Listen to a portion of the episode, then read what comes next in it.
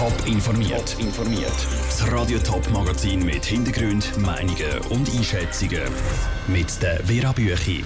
Wie fest der Frauenbonus bei den Ständeratswahlen St. Gallen könnte spielen und wie die Fronten im Streit ums Replay TV verteilt sind. Das sind zwei von den Themen im Top informiert. Der Ständeratswahlkampf St. Gallen ist definitiv lanciert. Der Vorstand der FDP hat am Morgen bekannt gegeben, dass er den Sitz von der Karin Keller-Sutter mit einer Frau will verteidigen mit der Susanne Vinzenz Stauffacher. Sie tritt also an gegen den CVP-Regierungsrat Benedikt Würth, der seine Kandidatur auch schon lanciert hat.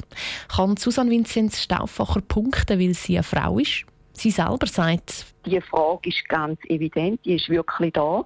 Es sind auch weitere Rücktritte angekündigt im Ständerat. Es besteht sogar Gefahr, dass nur noch eine Frau würde im Ständerat vertreten sein und ich sage da bewusst Gefahr, weil äh, nach meiner festen Überzeugung sind die Teams stark, die gemischt zusammengesetzt sind.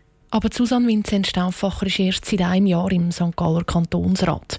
Der Benedikt Würth ist als langjähriger Regierungsrat ein sehr bekanntes Gesicht. Was das für ihre Chancen heisst, im Beitrag von der Tabea von O.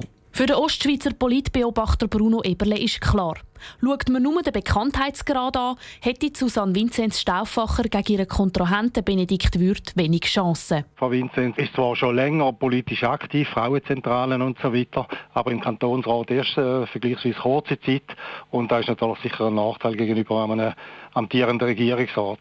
Dass sie eine Frau sei, bringe ihren aber bei gewissen Wählern sicher einen Vorsprung. Seit 20 Jahren gibt es sicher Frauen, die äh, ausschließlich Frauen wählen und da wird auch damals so sein. Aber der Frauenbonus der ist vielleicht 10 Prozentpunkte, aber ich könnte mir eben auch vorstellen, dass noch eine weitere Frau ins Rennen geht oder sogar mehrere. Zum Beispiel aus der Reihe von der SVP oder von den Grünen.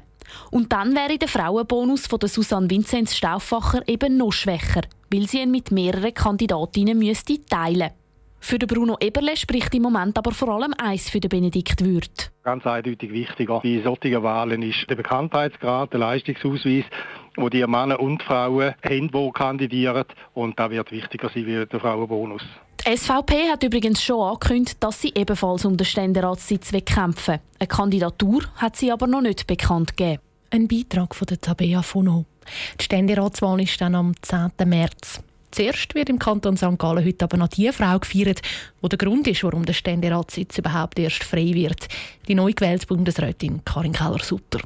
Radio Top ist am Nachmittag bei der Wahl für St. Gallen und Zwil dabei und berichtet natürlich laufend. Eine gute Serie, die mit in der Nacht läuft, per Knopfdruck aufnehmen und später schauen beim Film schauen, kurz Pause drücken und Popcorn machen und vor allem ewig lange Werbeblöcke einfach überspringen. Replay TV ist für viele nicht mehr wegzudenken. Jetzt ist das Angebot aber in Gefahr wegen einer Änderung vom Urheberrechtsgesetz. Die wird jetzt gerade im Nationalrat debattiert. Andrea Blatter mit den Hintergründen zu der Debatte. Der Nationalrat beratet die Änderung vom sogenannten Urheberrechtsgesetz. Zudem gehören verschiedene Aspekte wie Internetpiraterie oder eben Replay TV. Schon im Vorfeld der Debatten im Rat gibt es Gesetze zu reden.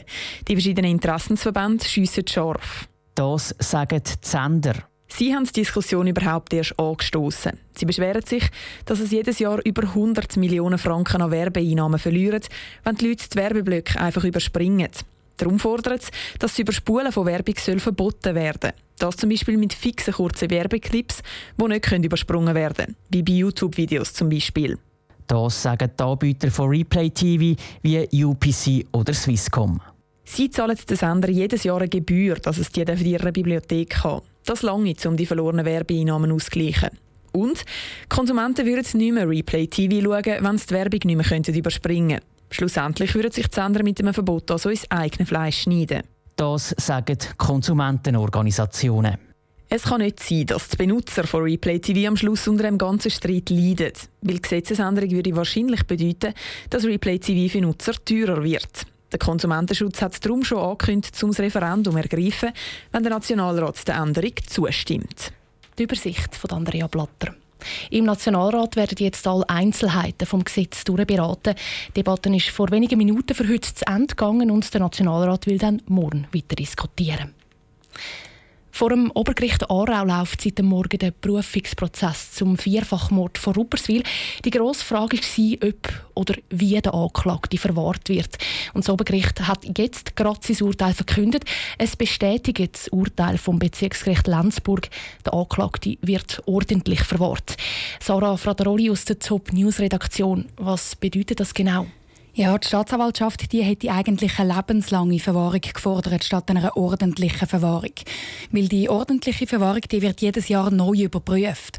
Das heißt, wenn der Täter therapierbar ist, dann könnte es eben sein, dass er irgendwann dann doch wieder auf freien Fuß kommt.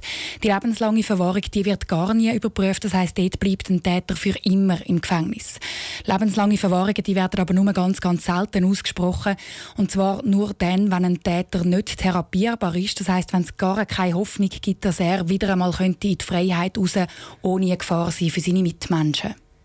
Danke, Sarah Frattaroli, für die Informationen. Radio Top war dabei in Aarau beim Prozess. Eine ausführliche Einschätzung zu diesem Urteil gibt es dann im Top informiert am Abend.